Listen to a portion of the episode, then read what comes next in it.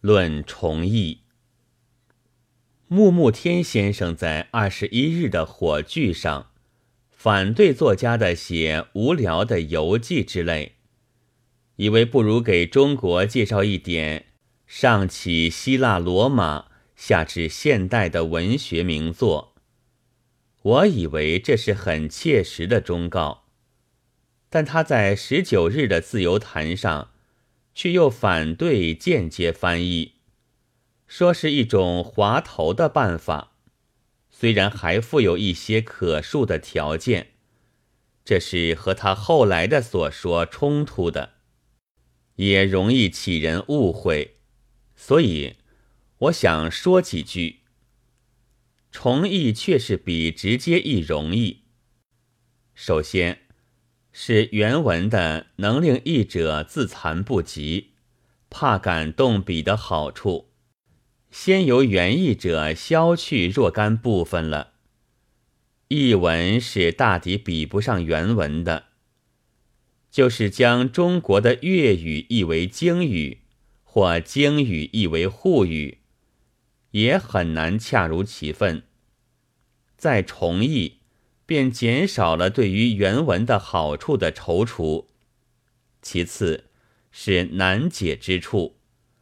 忠实的译者往往会有注解，可以一目了然；原书上倒未必有，但因此也常有直接译错误，而间接译却不然的时候。懂某一国文，最好是译某一国文学，这主张是断无错误的。但是，假使如此。中国也就难有上起西罗，下至现代的文学名作的译本了。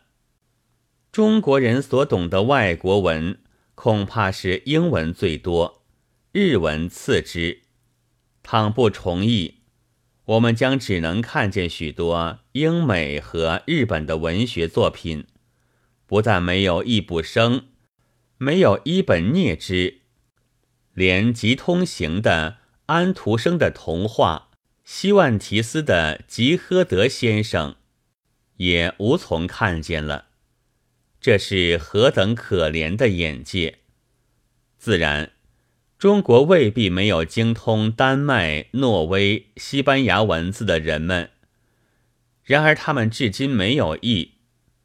我们现在的所有，都是从英文重译的，连苏联的作品。也大抵是从英法文重译的，所以我想，对于翻译，现在似乎暂不必有严峻的堡垒。最要紧的是要看译文的佳良与否，直接译或间接译是不必置重的，是否投机也不必推问的。深通原译文的驱使者的重译本。有时会比不甚懂原文的忠实者的直接译本好。日本改造社译的高尔基全集，曾被有一些革命者斥责为投机，但革命者的译本中，却反而显出前一本的优良了。不过也还要附一个条件，并不很懂原文的驱使者的速成译本。可实在是不可数的。